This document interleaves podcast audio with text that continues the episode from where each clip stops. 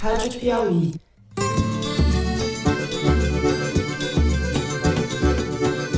Olá, sejam muito bem-vindos ao Foro de Teresina, o podcast de política da revista Piauí.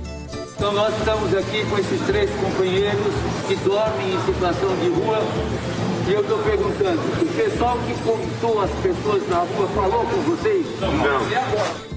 Eu, Fernando de Barros e Silva, como sempre na minha casa em São Paulo, tenho o prazer de conversar com os meus amigos José Roberto de Toledo, aqui pertinho. Opa, Toledo. Opa, Fernando Barros. Se tem alguém que tem experiência de serviço é o álcool. Veja, o, o vice é vice.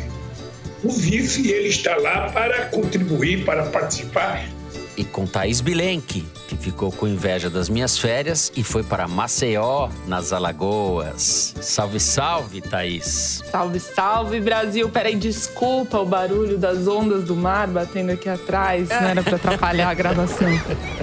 Ai, meu Deus do céu. Mas ela está em Alagoas, turma. É fato. Não, vocês não estão vendo, mas vocês imaginam o tamanho do sorriso da Thaís. Eu sempre penso assim, depois que o sujeito morreu, ele não deixou de ser o que ele era, ele era aquele mesmo e continua sendo e será eternamente. Então todos os meus mortos queridos, eu não, eu não sinto saudade deles. Muito bem, vamos relevar essa boa vida da Thaís e vamos aos assuntos da semana. O estado de calamidade social no país está à vista de todos e numa cidade como São Paulo é possível perceber isso a cada esquina de trânsito. O censo da população de rua de São Paulo mostrou que quase 32 mil pessoas vivem ao relento na capital paulista. É um contingente maior do que a população de 80% das cidades brasileiras. A população de rua da capital aumentou 31% em relação ao censo anterior, de 2019, que foi realizado na pré-pandemia, e em relação a 2015, quando havia cerca de 15 mil pessoas nas ruas, o número simplesmente dobrou. Este é apenas um indicador da crise brasileira. No primeiro bloco, a gente vai falar do aumento na miséria do país e das prioridades do orçamento de 2022, sancionado pelo presidente Jair Bolsonaro. O dinheiro destinado às questões sociais, obviamente, diminuiu e o dinheiro destinado ao Centrão, obviamente, não diminuiu. No segundo bloco, a gente fala de eleições. A Thaís vai nos contar como está o clima em Maceió, a capital mais bolsonarista do Nordeste, que pode ser um termômetro da tendência que vai se formando para as eleições de outubro. Também discutimos o futuro da união entre PT e PSB, numa federação partidária, e a chapa Lula-Alckmin, que vai tomando forma. A retórica da antipolítica, que deu as cartas em 2018, parece cada vez menos convincente diante dos dramas que estão colocados hoje para o país. No terceiro bloco, vamos tratar da morte, ou do legado, se é que eu posso usar essa palavra aqui, de Olavo de Carvalho, tarólogo da milícia de extrema-direita que chegou ao comando do país. Consta que o autor do livro O Mínimo que Você Precisa Saber para Não Ser um Idiota não se vacinou contra a Covid. E consta também que tenha morrido de Covid, ou ao menos, isso é certo, com Covid lá nos Estados Unidos. Tratamos também da alta de casos de Covid no Brasil e dos estudos que confirmam a efetividade da vacina na redução de mortes pela doença. O programa de hoje está um verdadeiro jardim das aflições. Segura firme aí e vem com a gente.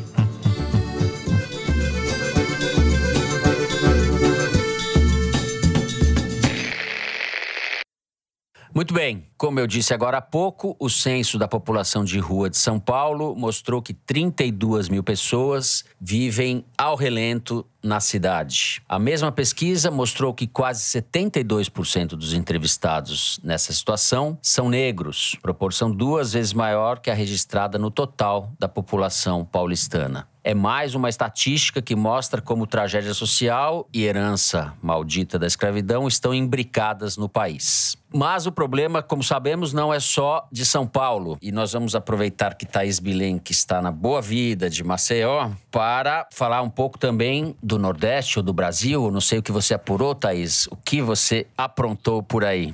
Fernando, a pobreza que, que a gente vê nas ruas de São Paulo, a gente vê em todo o país me chamou muita atenção aqui em Maceió. Outro dia, saindo de um café num bairro nobre da cidade, eu, enfim, já tinha sido abordada por duas ou três famílias pedindo alimentos e tal. E depois de um tempo, apareceu um homem, assim, perguntando se eu era da cidade. Daí eu falei, não, não sou. Ele, ah, então tá bom. Virou as costas e saiu andando. Eu falei, mas por quê? Aí ele falou, ah, não, é porque se você fosse daqui, eu ia dizer as bandas em que eu já toquei, eu sou músico, essa pandemia, enfim, estava muito constrangido. Mas em suma, ele estava precisando de ajuda, queria saber se eu tinha alguma forma de ajudar. É, falou que já tinha recorrido a todas as formas de fontes de receita possíveis, vendido instrumento, é, enfim, tinha feito o que, o que ele conseguia, vendeu o baixo, vendeu não sei o quê, e, e, e enfim, tinha um Pix. para poder, se eu quisesse ajudar, ele passava o número do Pix dele. É, falou nome dos filhos, que os filhos tinham comido pipoca naquele dia, enfim, tava numa situação bastante limite ali. Mas daí, o que, que eu fiz? Eu fui checar, porque ele, te, ele me deu o CPF dele do Pix. Daí eu vi o nome dele. E ele tem canal no YouTube, ele toca, ele tinha. Né, ah, todo uma... é. Não, Qual porque é? é um. É, esmola com Pix. É, é na rua, assim, é, é, mas é bacana. Isso, né? isso virou comum, tempos. né, Zé? Isso virou comum. O que a Thaís não contou é que o nome do músico é Djavan, não é Djavan. Se fosse Djavan, quem ia ajoelhar no pé dele seria eu. mas, mas é isso, assim. É, é, eu fiquei pensando muito sobre isso, como é, a classe média também é afetada por essa crise que o país está vivendo decorrente da pandemia, mas não só, né? A realidade desse, dessa pessoa é uma realidade que outras 5 milhões de pessoas viveram de 2020 uhum, uhum. para 2021, segundo pesquisa do Instituto Locomotiva. E o diretor desse instituto, Renato Meirelles, que faz pesquisa de classe econômica há muitos anos no Brasil, diz que só piorou de 2021 para cá, também continuou caindo. A classe média, que chegou a representar 54% da população brasileira em 2011, caiu para 51% em 2020 e em 2021 já tinha caído para 47%. São pessoas, na definição do Renato Meirelles, que estão espremidas entre é, a as classes mais altas que têm poupança, que têm educação, enfim, sofreram bem menos com o desemprego, conseguiram dar um jeito durante esse período de pandemia, e as classes mais baixas que receberam auxílio emergencial, auxílio Brasil, outros programas assistenciais. Então, são as, as classes mais baixas eh, são as que estão definitivamente na pior condição, passando fome, passando para a rua. Mas essa classe média teve que ver toda a ascensão que ela viveu na década passada é, se deteriorar agora. Teve que abrir mão de serviços, de marcas, de sonhos, como o filho estudar no exterior, fazer uma viagem internacional. É uma classe média que tinha ascendido achando que era por conta do seu próprio esforço e de repente viu tudo aquilo escorrendo pelos dedos. 23% dessa população abriu mão de plano de saúde, foi recorrer ao SUS. 35% abriu mão de empregada doméstica, de babá, enfim, funcionários para casa e 18% tirou os filhos da escola particular para ir para a rede pública, ou nem para isso, porque a gente sabe que as escolas ficaram fechadas. É um contingente que significou no país a maior categoria consumidora, que deu o boom da, da primeira década do milênio, né? Quase 90 milhões de pessoas para consumir, que passaram a consumir, lembra? Lula falava do iogurte, andar de avião, é, são essas pessoas que agora estão aí o tentando... O Lula acho que falava da picanha, iogurte, quem falava era o Fernando Henrique Cardoso, salvo engano deste seu velho apresentador. Iogurte, é dentadura, iogurte e não sei o que lá. O Fernando Henrique comia frango. Frango, iogurte e dentadura. Dentadura? Olha o só. O povo tá usando dentadura. Dentadura. Agora eu acho que é a dentadura. Vai ver os pobres botando dente. Isso não é para rir, isso é verdade. Isso é um, é um avanço imenso, a pessoa poder cuidar de si.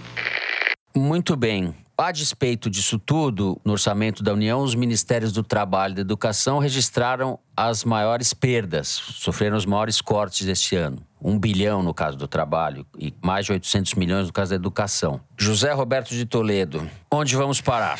Cavando o buraco, cavando. Na, uhum. na verdade, a gente já está no estágio posterior, né? A gente já está uhum. cavando o porão do buraco para ver se tem um porão do porão, né? Por que que isso acontece? Porque o governo Bolsonaro, como é um governo politicamente fraco, ele depende de aluguel de apoios. À medida que ele vai ficando mais fraco, ele vai pagando mais caro pelo aluguel. No caso, principalmente do Arenão, que é o que evita um impeachment, né? Conseguiu evitar. Agora, praticamente impossível haver um impeachment por falta de tempo, mas de qualquer jeito é o que garante uhum. a ele estabilidade mínima no cargo. É o aluguel que ele tem que pagar para os militares, que tem o papel de chantagear os outros poderes e, com isso, evitar avanços do judiciário e também do legislativo, mas principalmente do judiciário, sobre a família Bolsonaro, que é vulnerável nessa área. E o lobby do alto funcionalismo, que recebe os salários mais altos dos policiais, dos procuradores, como já falamos aqui, né?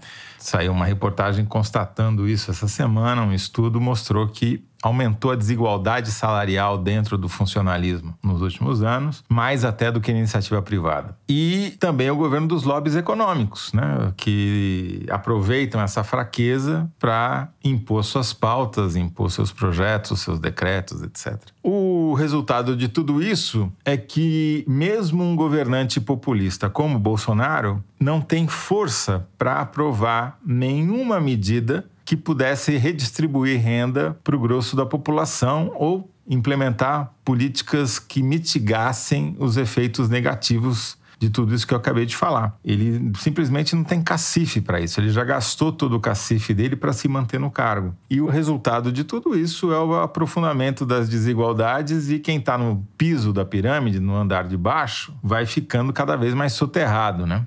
Nosso diretor, o Amoroso, fez aqui umas comparações para o próximo Igualdades, que vai sair nesta segunda-feira, não o que já saiu, o que vai sair ainda, com base nessa pesquisa que você citou sobre o uhum. crescimento da população sem teto em São Paulo. E os números ficam ainda mais eloquentes quando você compara com outras coisas. O maior edifício residencial do Brasil é o edifício Copan, aqui em São Paulo. Tem o formato de um tio, né, ou de uma onda. Fica ali no centro, junto da Praça da Oscar República. Oscar Niemeyer. Projeto do Oscar Niemeyer, começou nos anos 50, só foi terminar uhum. nos anos 60, mas enfim. Segundo o censo de 2010, existem dentro do Copan 1.124 habitações, que são apartamentos de diferentes tamanhos. Tem desde kitnet de menos de 24 metros quadrados até apartamentos de mais de 200 metros com 3, 4 quartos. Bom, enfim. Se a gente pegasse os 32 mil sem-tetos de São Paulo e colocasse para morar no Copan, na média de pessoas que, por habitação da população brasileira, que é três pessoas por habitação, a gente precisaria de 10 Copans. Copan tem 35 andares e ocupa um quarteirão inteiro. Ou seja, a gente precisaria de 10 quarteirões com prédios de 35 andares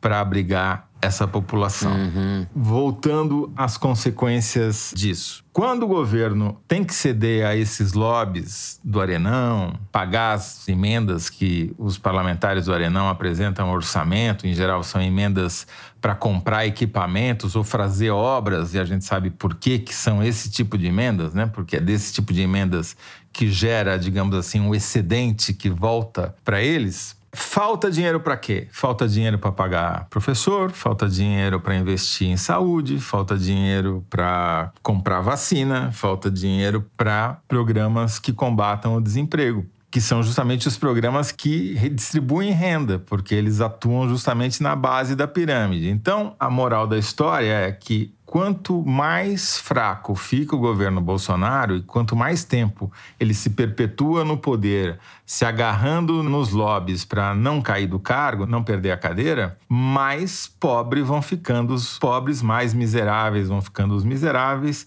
e menos consumindo a classe consumidora. Ou seja, a gente está condenado a continuar cavando o buraco enquanto a política não tiver uma solução. Bom, sem prejuízo disso tudo que você falou, que está certíssimo, o Bolsonaro está apostando no Auxílio Brasil. O governo fez essa delinquência institucional, inclusive deu calote nos precatórios eh, vencidos que teriam que ser pagos esse ano para abrir um espaço no orçamento sem sacrificar a sua base de apoio, que você já definiu como opera, abrir o espaço no orçamento para 89 bilhões para esse Auxílio Brasil. Não se sabe qual o impacto que isso terá para mitigar a situação de calamidade social em que vive o país. Enfim, mas isso está nos cálculos do Bolsonaro também. É, o problema é que, como houve um corte no valor pago, né? Uhum. O efeito disso é negativo. Um corte, o que você diz? Um corte no valor ou um corte na continuidade? Ah, eles chegaram a pagar 600 reais, né? Para todo ah, mundo, indiscriminadamente, du né? Durante uns três meses da pandemia. É, você vê, tinha uns garis ali na rua, eu tava saindo de um compromisso, e eles estavam reclamando exatamente disso. Pô, mas pra quem tem casa própria, vai lá, mas você tem que pagar aluguel, conta de luz, conta de água, comida para você, para sua família, um auxílio desse não ajuda em nada. Aí eu falei, pô, mas bom, em alguns casos a pessoa tá ganhando mais do que ganhava com Bolsa Família. Só que é isso, você gerou uma expectativa, você reduziu a expectativa eram três garis que estavam lá conversando. Os três votaram no Bolsonaro em 2018 e não querem votar nele, não. Um deles falou assim: uhum. eu preciso dormir uhum. em paz, saber que eu votei em alguém que fez mal pro nosso povo. Cara, ainda é. vem com um discurso de político. Eu não tô querendo tirar sua razão, muito menos a dos garis, que estão sentindo na pele o tamanho do desastre.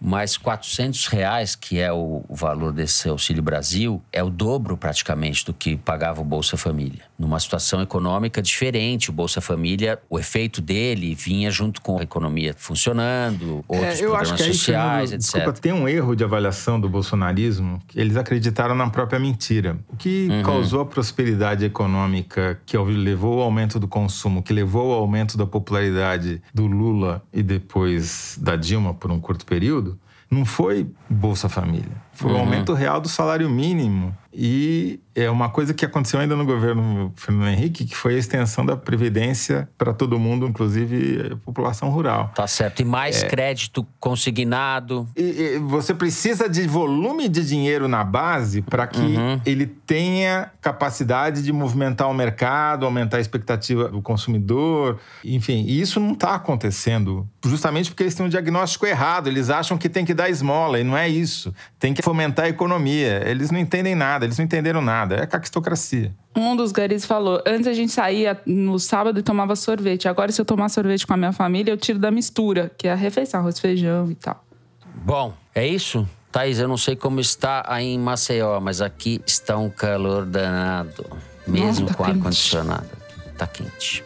Bom, a gente encerra o primeiro bloco do programa por aqui. No próximo bloco a gente vai falar de eleições, da dificuldade de Bolsonaro em enfrentar o favoritismo, ao menos por hora, de Lula. A gente já volta.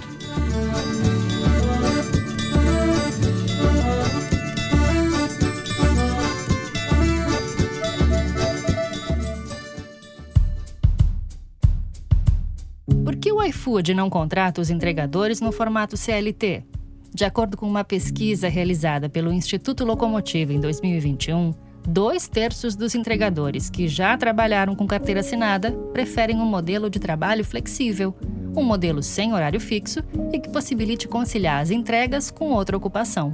Existe uma característica muito inerente à nova economia e ao que a gente chama de gig economy, dessa economia intermediada por aplicativos que conecta pessoas e serviços, que é a flexibilidade. Alexandre Martinez, gerente de futuro do trabalho do iFood. Boa parte dos entregadores trabalha em regimes intermitentes, trabalha em poucos horários ou concentra em um ou dois dias de trabalho.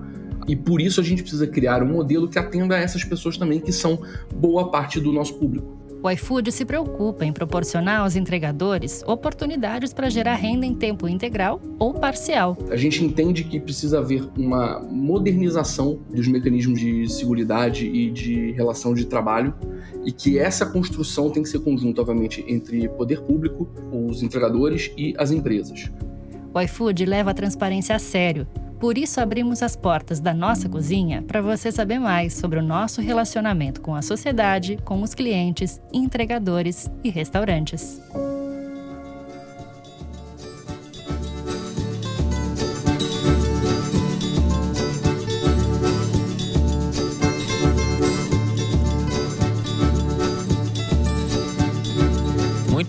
Thaís Bilenque, eu vou continuar com você. Em função de tudo que a gente disse no primeiro bloco, entre outras coisas, o Bolsonaro vai ter muita dificuldade para conseguir reverter o favoritismo do Lula, é o que tudo indica. Ao mesmo tempo, ele ainda não baixou, ou, e talvez isso não aconteça, dos 20%. Ele está 22, 23, ou seja, ele é um candidato competitivo. Se houver segundo turno, ele é hoje o nome que vai disputar contra o Lula esse eventual segundo turno. Uma das dúvidas que se colocam diante dessas dificuldades do Bolsonaro é justamente em relação ao Centrão, que está com ele, ou boa parte do Centrão que está com ele. PSD do Kassab já está saindo, o PMDB, que também pode ser uma parte dele, pelo menos, também integra o Centrão, já está fazendo outras articulações, outras alianças, inclusive com o PT. Tem setores do PMDB que estão conversando de maneira avançada com Lula, tem a candidatura da Simone Tebet, etc. O que acontecerá? O que você acha? Qual é o vento? Para onde sopra o vento do Centrão? Se a gente pode tratar talvez a gente não possa tratar todos em bloco, mas a biruta do Centrão já está virando para o lado do Lula? Para ser curto e grosso? Na quarta-feira, na véspera dessa gravação, eu conversei tanto com políticos do PSD, do Kassab, quanto do MDB, né? Para resumir, o estado da arte que eu apurei é assim: o Kassab diz isso literalmente. Ele tem metade do partido, da metade para baixo do país, antipetista. Uhum. Deputados que não vão votar, apoiar o Lula, fazer campanha com o Lula. E a metade para cima vai querer ir de Lula nas eleições. Ele precisa eleger a maior bancada de deputados federais. Então, no primeiro turno, ele não pode apoiar nenhum nem outro, porque senão esses deputados que estão de um lado ou do outro vão migrar para partidos que estejam alinhados com os interesses dele. Então, o que o Kassab vai fazer é ou ter um candidato neutro ou não ter candidato e vai, no segundo turno, aí sim, comprometido a apoiar o Lula. Candidato neutro é o novo nome do Nanico, né? Aquele que não, não, não, não tem altura nem para ver o que está acontecendo. O, o, Pacheco, se for até o fim, não está nem demonstrando interesse em ir. Ele continua com o mandato dele no Senado. Nosso candidato é o Pacheco. É o Pacheco. E o MDB é a mesma história, né? O MDB, como a gente sabe, em cada estado um país. Então, é, precisa priorizar as suas bancadas. A conta sempre no fim é essa. Na própria conta do Arthur Lira é exatamente essa o que ele vai fazer. É tentar eleger a maior bancada. Para ele interessa, inclusive, que ele consiga eleger a maior bancada do Partido Progressista, do PP, mas especialmente de Alagoas. E aí não inclui só o PP, inclui outros partidos da base dele em Alagoas. Eu já volto pro Arthur Lira, deixa eu só fazer uma pequena digressão. Maceió, como você falou, Fernando, é a capital mais antipetista do Nordeste. O Bolsonaro ganhou com 62% dos votos do Haddad em 2018, mas não só ele.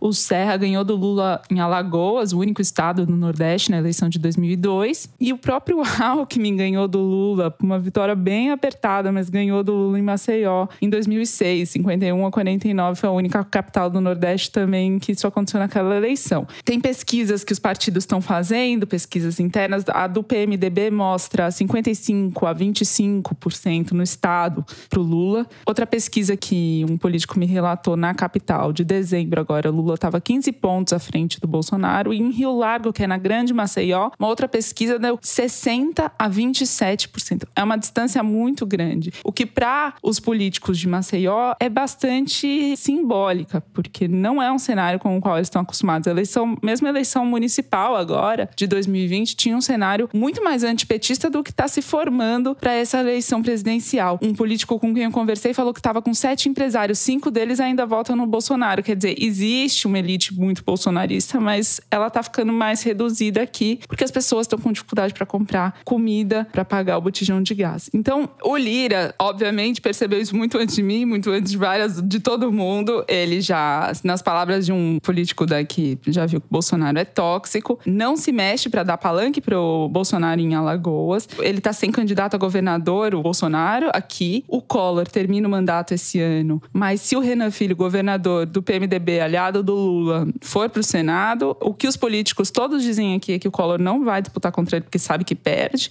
E aí poderia ir para o PL do Bolsonaro e do Valdemar da Costa Neto para disputar o governo e dar palanque para o Bolsonaro no Estado. O Lira não queria essa solução porque ele queria trazer o PL para o PP, quer dizer, controlar o partido e priorizar o PP no Estado, mas acabou tendo que ceder. Então ele terá, se isso se confirmar, um problema. O Collor vai cobrar dele apoio e estrutura para essa candidatura, sobretudo dinheiro. Eu conversei com o Bill de Lira, Benedito de Lira, que é prefeito da Barra de São Miguel e pai do Arthur Lira, que falou: aquele doido, ele é um doido, o Bolsonaro é um doido. Não se conscientizou que agora ele é presidente da República. Ele está fazendo tudo que ele fazia antes, mas esqueceu que ele mudou de papel. E disse que o voto dele provisório é no Bolsonaro Quer sinal, senha de traição melhor do que essa, Fernando? Esse é o pai do Arthur Lira. o Ex-senador, patriarca, é isso? Uhum. Pai de Arthur Lira. No voto popular em Alagoas, o Benedito tem muito mais entrada do Sim. que o Arthur Lira. Afinal de contas, ele é o pai, né? O outro é só cria. Toledo. O Arenão está numa situação bem curiosa.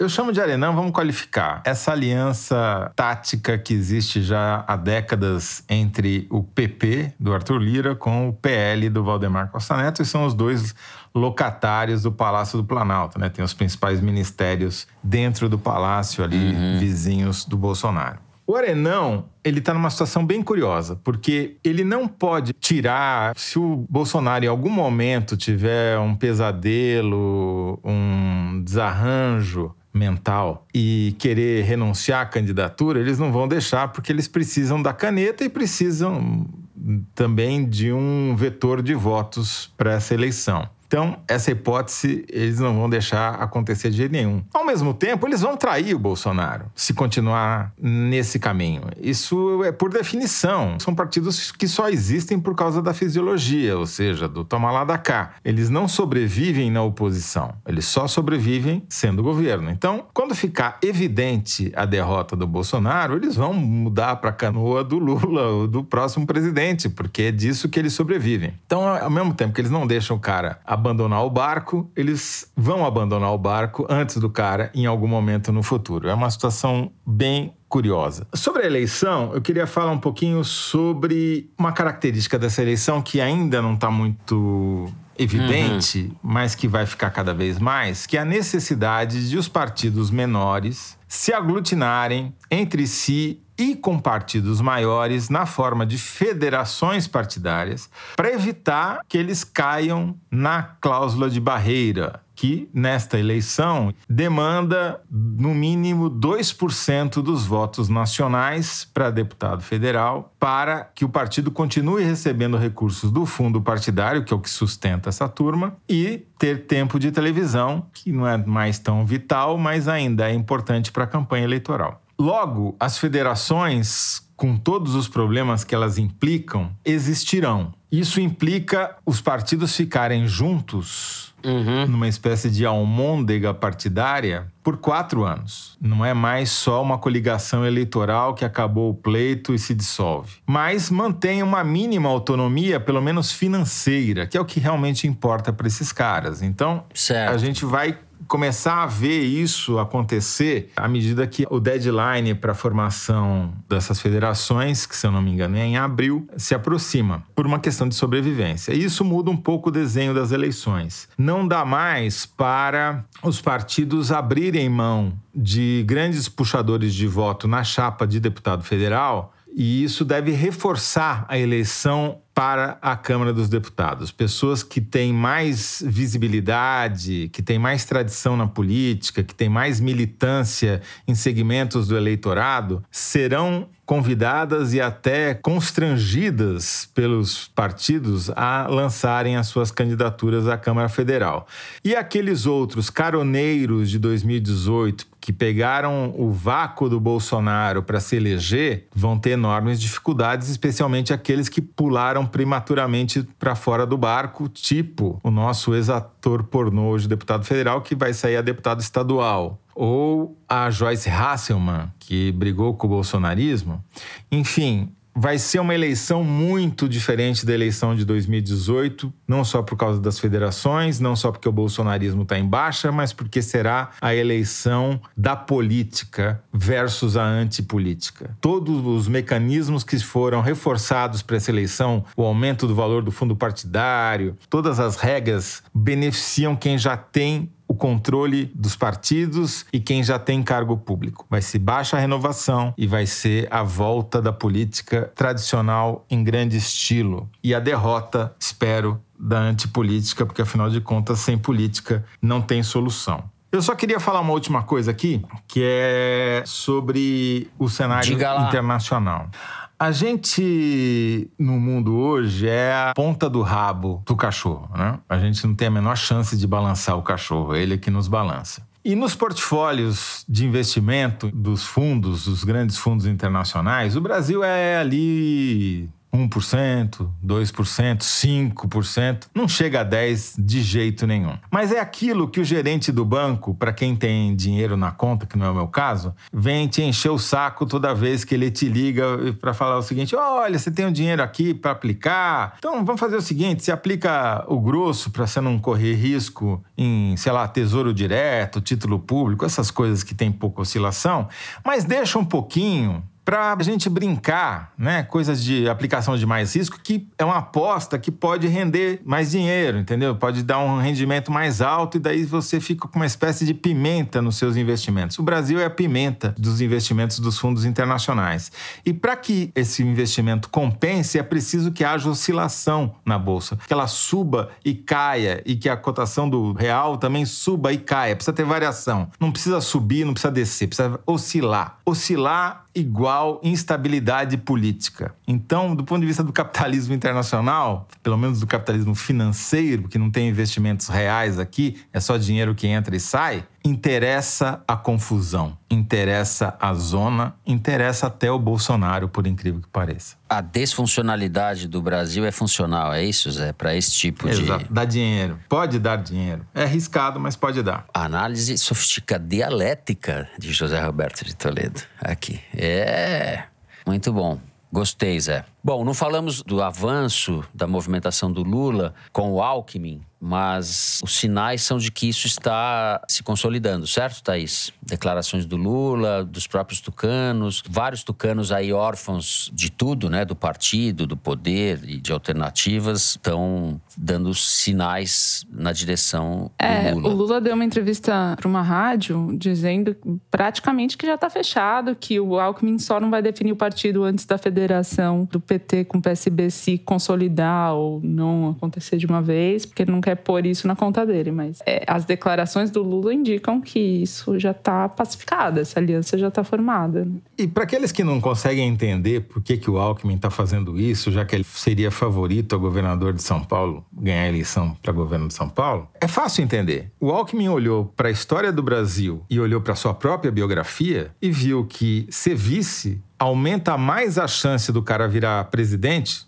como ele virou governador, do que se eleger governador e tentar virar presidente, que ele já tentou e não conseguiu. O vice, no Brasil, apesar de ter uma má fama, ele tem uma alta probabilidade de chegar lá, de substituir o titular. Seja no curso do mandato, por motivos alheios à vontade do titular, seja na sucessão. É, e no caso do Alckmin, as pessoas que estão próximas dele têm dito com muita assim, com muita ênfase que ele realmente está cansado desse negócio de governar São Paulo, que ele foi governador, ele ficou já mais tempo no cargo de governador do que o Ademar de Barros. Ele passou de longe o governador mais longevo da história de São Paulo e dificilmente alguém vai alcançá-lo. Então, é um desafio também para ele e dadas as circunstâncias é, que se colocam no Brasil. é, Então, o que eu ouvi é diferente. É diferente. Na verdade, é que ele temia perder para o Rodrigo Garcia, porque a candidatura dele sem o aparato estatal que o Rodrigo tem e toda a penetração e infiltração do PSDB no Estado deixaria ele muito menos competitivo. O que as pesquisas mostram é recall, mas o que ele vai precisar daqui para frente é diferente. Então, ele pega uma carona na candidatura do Lula, Lula perdendo, Uhum. a conta cai pro Lula e ele se blinda do descrédito de eventualmente Tá perder essa eleição. Uhum. É, a sua interpretação, a sua apuração, a avaliação é menos ingênua do que a que eu falei, mas eu acho que as duas coisas não se excluem.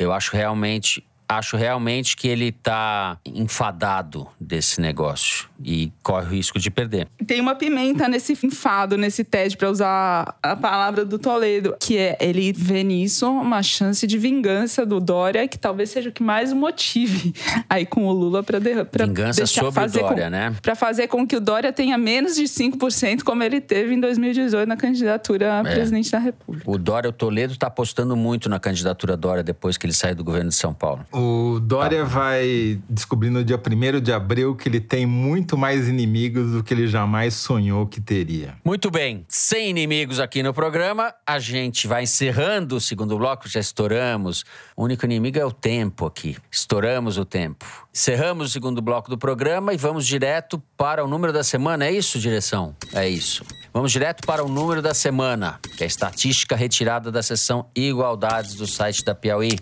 Fala, Marcos Amoroso. Fala, Fernando. O número da semana é 17 bilhões.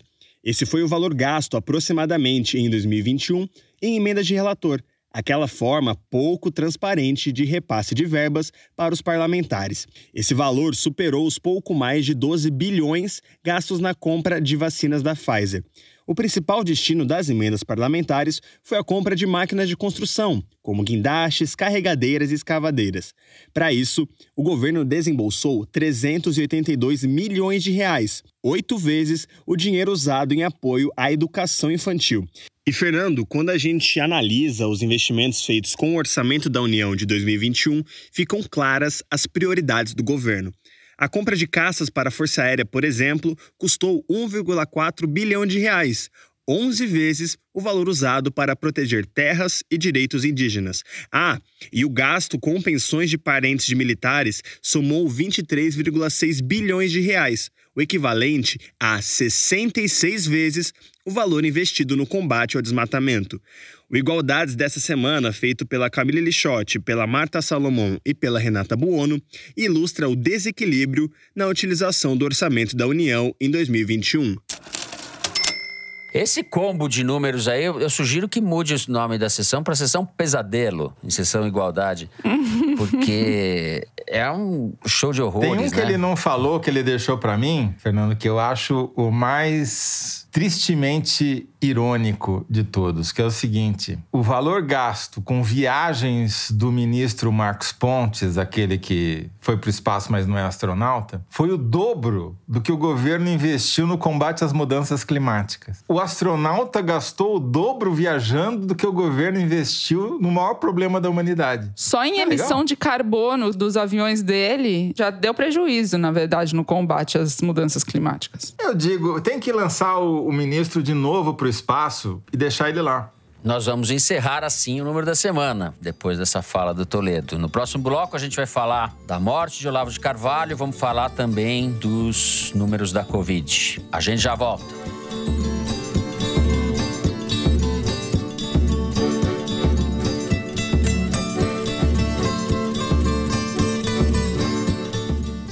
Assine a Piauí exclusivamente digital.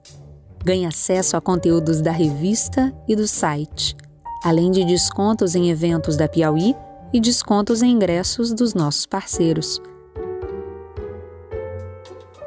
Você que está acompanhando o Foro de Teresina, assinante digital, tem acesso exclusivo a edições especiais do podcast de política da revista Piauí. Assine a Piauí Digital. É conteúdo que não acaba mais.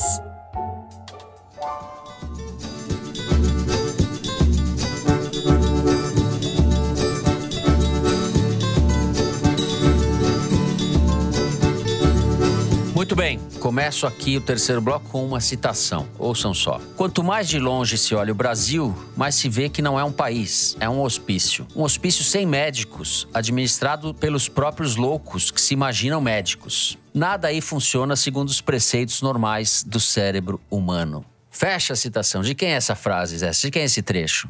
Olavo de Carvalho, escrevendo em 2011, no livro O Mínimo que Você Precisa Saber para Não Ser um Idiota. Veja só. Que é a definição obrigado- do idiota, né? O cara que compra esse livro, por definição, é idiota. É, certo? sou eu, sou eu, no caso. O idiota sou eu. Comprei o livro. Enfim, eu tenho no currículo essa mancha, vamos dizer assim, que eu li boa parte das coisas que esse cretino escreveu. Mas enfim, é uma frase de certa forma profética do que viria a ser o governo Bolsonaro. Olavo de Carvalho, chamado guru do bolsonarismo, morreu na última segunda aos 74 anos. Ele morava nos Estados Unidos, estava diagnosticado com Covid desde o dia 15 de janeiro. Eu acho que mais do que o ideário antimoderno e ultraconservador, que ele defendia e que encontrou uma encarnação política na figura do Bolsonaro, o que ele fez, o legado dele, se a gente pode assim dizer, foi definir um estilo ou um clima de arruaça permanente que é muito característico desse governo. É uma falta de urbanidade, uma obsessão pela grosseria, pelo que é chulo, uma esculhambação ilimitada que fixaram, tudo isso fixou uma espécie de estética do ressentimento do homem branco reacionário que se vê ameaçado ou não reconhecido como acha que deveria ser. Eu vejo Olavo de Carvalho assim, como intelectual de terceira, grosseiro, paranoico, desprovido de limite e que encontrou no Bolsonaro uma espécie de espelho político ou de realização política de suas ideias. Mas talvez eu esteja, enfim, não sei se eu estou exagerando. Não, de modo algum. Os números comprovam o que você acabou de dizer. Os números? Sim. Ou os astros? Números. Não são os astros? A Arquimedes ouviu os astros e fez o um mapa das interações sobre Olavo de Carvalho, que chegaram a um milhão no Twitter imediatamente após sua morte. Foi a única coisa que competiu com BBB e campeonato de futebol. O placar foi desfavorável ao Olavo de Carvalho. Foi uma morte que foi mais ironizada e comemorada do que lamentada. 30% de de lamentos contra 70% de ironias e comemorações. O que é uma vitória do Olavo de Carvalho, porque afinal de contas é uma vitória da falta de civilidade, é uma vitória. Uhum. Como é que você chamou aí? Falta de. Urbanidade. Urbanidade, né? É uma vitória. Ele conseguiu, até na morte, provar que conseguiu fazer o Brasil um lugar pior. O que eu acho mais interessante do que a constatação da falta de civilidade é uhum. que já existe uma disputa pelo legado de Olavo de Carvalho entre duas classes de bolsonaristas. Bolsonaristas que têm carro oficial versus os guerrilheiros do Telegram, entendeu? Uhum. Os bolsonaristas que têm carro oficial, tipo Tarcísio, que é candidato a governador de São Paulo, e Damares, que é candidato ao Senado, estão absolutamente fechados um com o outro, citando Olavo de Carvalho no Twitter e tentando tomar conta do espólio, entendeu? Então, naquela sessão morto-fala, o que acontece em todos os velórios, cultos e missas quando alguém morre, tá tendo de um lado esses bolsonaristas com carro oficial, que estão uhum. tentando usar o poder da caneta para consolidar esse eleitorado que leu ou se foi influenciado pelo Olavo de Carvalho de alguma maneira, versus aqueles mais tradicionais que só habitam o Twitter, né? E que estão tentando manter a, o negócio que assim, tem uma outra ironia, né? O olavismo, ele começou como um negócio particular do guru e vai terminar no modelo de negócio dos mercadores da fé, como uma espécie de franquia sem franqueador, entendeu? Cada um por si defendendo a sua igrejinha ali, tentando fazer uma graninha para fechar as contas no final do mês. Isso daí é o que está ficando claro, pelo menos nessa análise da Arquimedes, olhando os posts no Twitter. Ou seja, a turma do Weintraub, que saiu lá de Washington para vir fazer campanha eleitoral no Brasil, lá em Washington ele ganha um salário de mais ou menos 100 mil reais por mês, é, mas ele estava aqui até outro dia, né? Comendo. É, Continua ganhando o salário. Alemão. É, até agora até perguntamos lá para o banco se ele pediu licença, férias, alguma coisa, mas o banco não respondeu até agora. Vai entrar e vai ter uma vida difícil. A parada para ele vai ser dura, no máximo, talvez uma candidatura a deputado federal. Eu vou parar por aqui, depois, se vocês quiserem falar de pandemia, a gente volta. Só vou fazer o fecho dizendo o seguinte: essa reação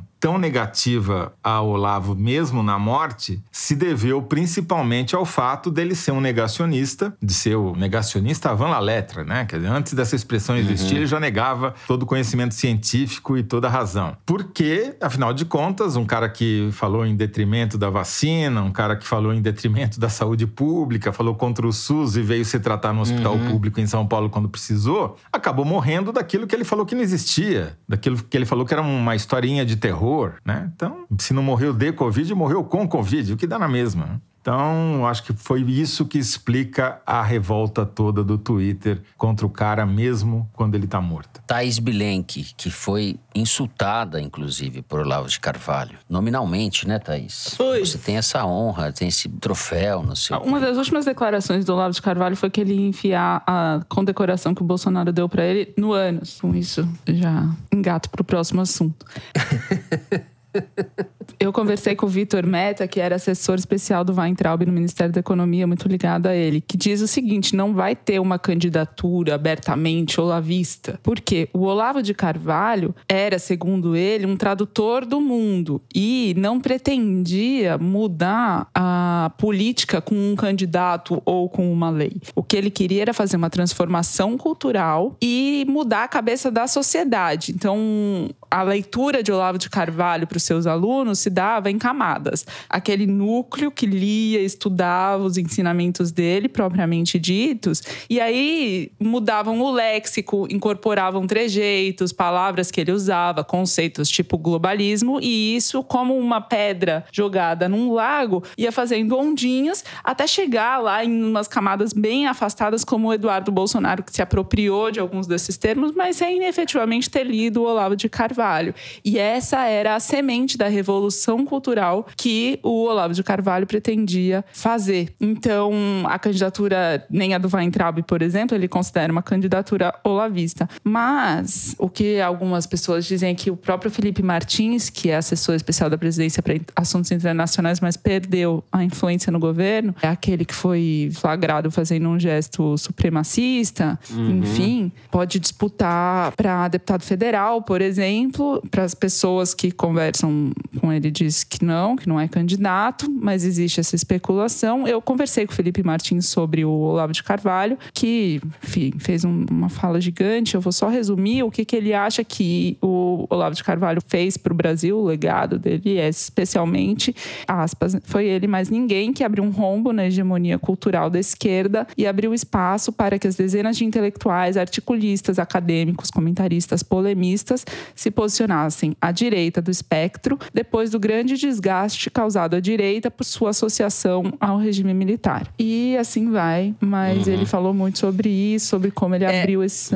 O que eu penso é que esses ensinamentos, entre aspas, como você diz, tem a lógica de uma seita, né? A lógica dessa pregação dele, desse tipo de movimento que ele criou nesses cursos, etc., é uma lógica de seita, de guru. A palavra guru eu acho muito apropriada mesmo. Não acho que seja uma licença poética tal. Ele não é filósofo porcaria nenhuma. Eu prefiro ralar ricota. É, chamam ele de escritor porque não sabe o que chamar, tampouco é um escritor. Ele foi um guru mesmo, um ideólogo. Um... E esses ensinamentos são delírios, né, na maior parte das vezes. São delírios. Uma ideia de que o comunismo está para tomar o mundo, etc. É uma coisa de ultradireita regressiva, antimoderna, católica num sentido regressivo também. Enfim, é uma coisa que germinou no Brasil. Tem várias partes do mundo, tem pessoas parecidas, né, com Olavo de Carvalho. A gente pensa no Bannon, né, Thaís, que você conhece bem o que ele vende, né, o que ele vendia, vai continuar vendendo, né, mesmo depois de morto, é uma explicação, uma justificativa para quem, não todos, claro, mas para uma boa parcela de quem se deixa seduzir, porque dá uma justificativa externa para o fracasso dessas pessoas, né? Não conseguiram se inserir na. Como ele próprio, né? Tentou e não conseguiu se inserir na vida acadêmica, tentou e não conseguiu se inserir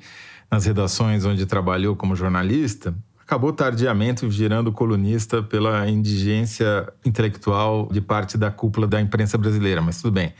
Isso tudo dá um conforto muito grande explica o grande alcance, talvez, das ideias dele, porque o culpado não é você. O culpado é essa grande conspiração internacional para fazer com que você, homem branco, não dê certo, apesar de você ser um homem branco e ter todas as vantagens possíveis na vida, entendeu? Não deixaram você ter sucesso, não deixaram você cumprir o seu potencial por causa dessa grande conspiração globalista. Ele está na base da caquistocracia, né? Porque ele é quem elevou, conseguiu Sim. juntar, unir esse grupo todo através das mídias sociais e depois alçá-lo a um cargo em Brasília, que jamais chegariam por concurso. E, de fato, eu lamento ter que concordar com o menino Martins aí, ele de fato renovou um discurso de extrema direita ou criou quase um discurso de extrema direita e arrastou muita gente com ele desde os anos 90, na primeira década desse século, quando o governo estava com o PT, ele catalisou muita gente em volta dele, inclusive Reinaldo Azevedo, que depois brigou com ele, etc. O Olavo de Carvalho era visto como um velho sábio ou uma espécie de patriarca dessa onda ultraconservadora e anti-esquerdista, seja lá o que isso quer dizer, porque todo mundo é esquerdista, que se não ajoelhar e beijar a mão dele é de esquerda, né, globalista, etc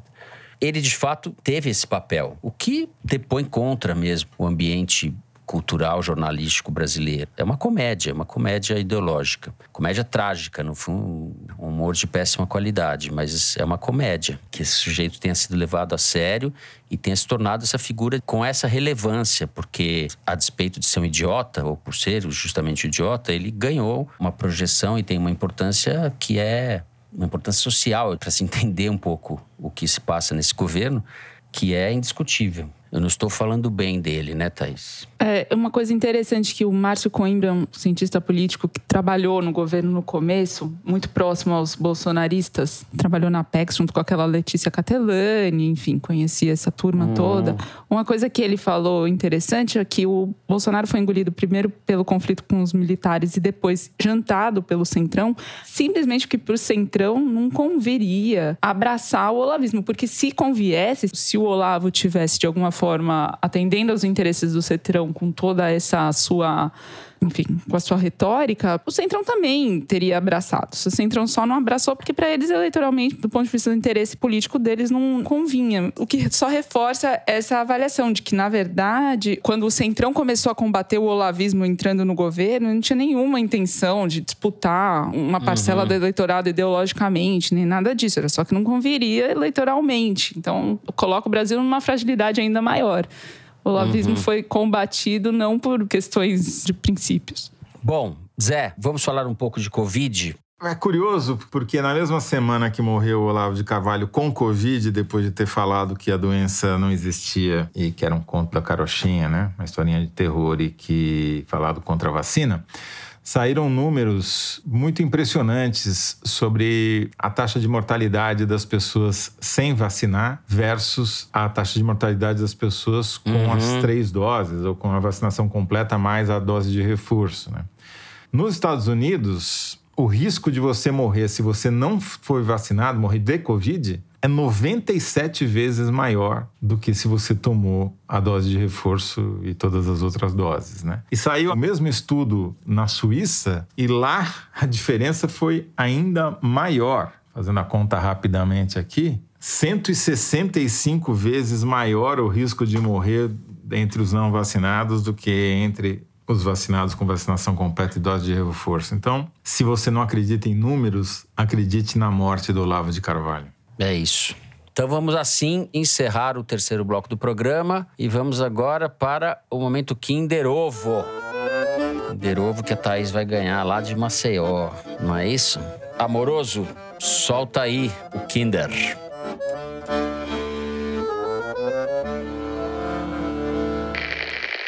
Eu tenho sérias dúvidas se o Moro vai até o final. Moro nunca ficou desempregado na vida dele. Eu acho que foi uma aposta Ciro Nogueira. Do, do, Podemos, que deu errado. cara, cara. É uma pessoa que tem uma crise de identidade, né? Mais uma. Quando, quando ele era juiz, ele queria que é, atuar como político. Agora, como político, ele quer atuar como juiz. É, e tem uma dubiedade política, mas é uma pessoa que tem deixado de lado, nós temos que deixar de lado e dar oportunidade que leve as suas mensagens.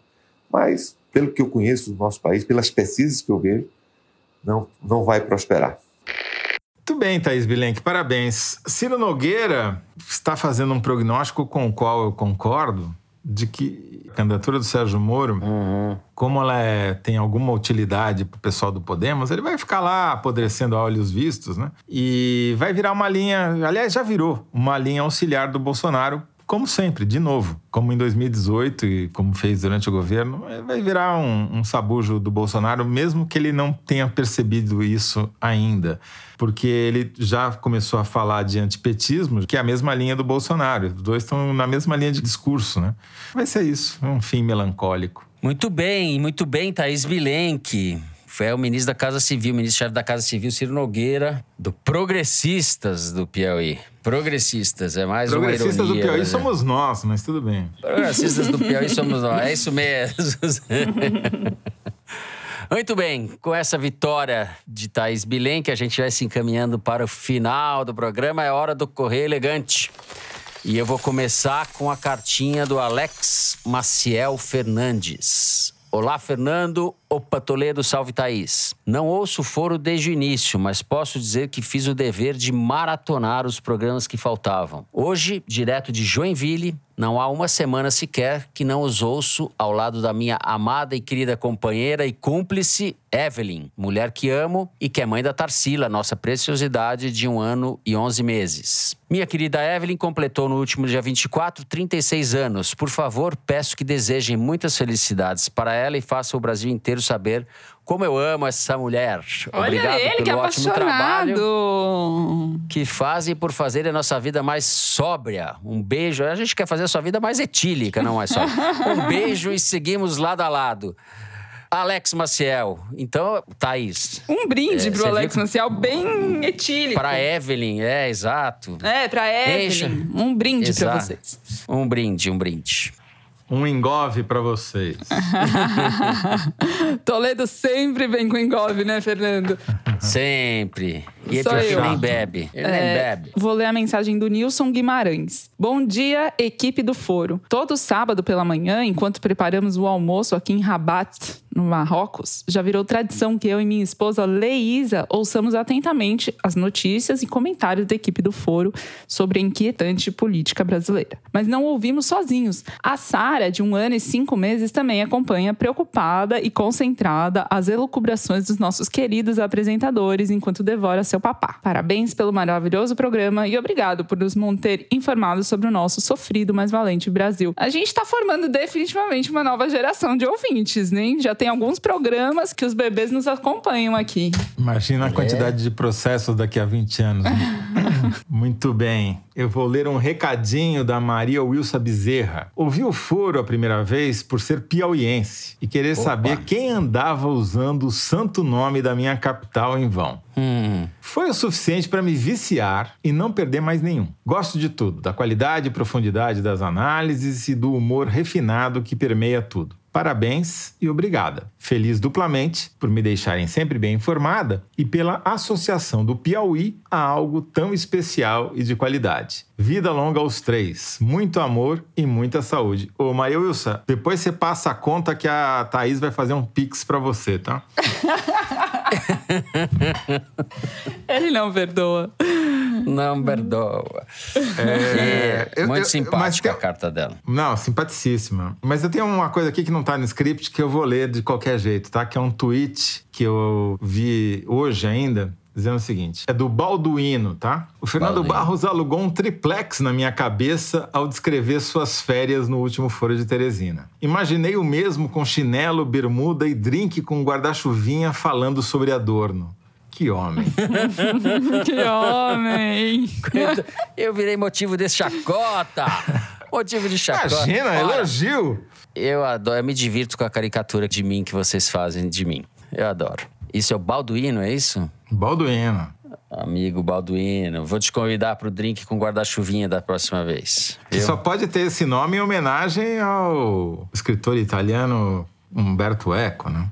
Tá certo, é isso. Muito bem, e assim então nós vamos terminando o programa de hoje. Se você gostou, não deixa de seguir a gente no Spotify, no Apple Podcast ou na Amazon Music, favoritar no Deezer e se inscrever no Google Podcast, no Castbox ou no YouTube. Assim você fica sabendo das novidades, dos episódios especiais e das edições extras. O Foro de Teresina é uma produção da Rádio Novelo para a revista Piauí, com a coordenação geral da Paula Escapim. A direção é do Marcos Amoroso, a produção é da Liane Ceará. O apoio de produção é da Cláudia Holanda. A edição é da Evelyn Argenta e do Thiago Picado. A finalização e a mixagem são do João Jabassi, que também é o intérprete da nossa melodia tema, composta por Vânia Salles e Beto Boreno. A nossa coordenação digital é feita pela Juliana Jäger.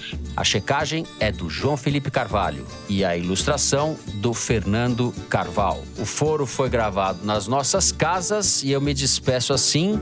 Não foi nas nossas casas só, foi também nas nossas casas e em Maceió, que é a casa da Thaís agora. Eu me despeço assim dos meus amigos José Roberto de Toledo.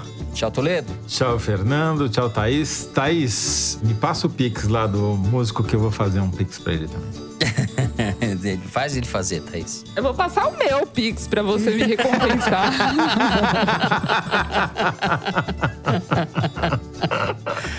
É merece, isso, tchau. merece, Thaís. Merece, por tudo que você já fez Tchau. por mim. Ela tá feliz da que vida. Ela tá em Maceió e ganhou o Kinder Ovo. O que mais ela quer da que vida? mais? Não quero nada. Quero Tchau, mais nada. Thaís. Tchau, um beijo até semana. É isso, gente. Se cuidem. Boa semana a todos. Até a semana que vem.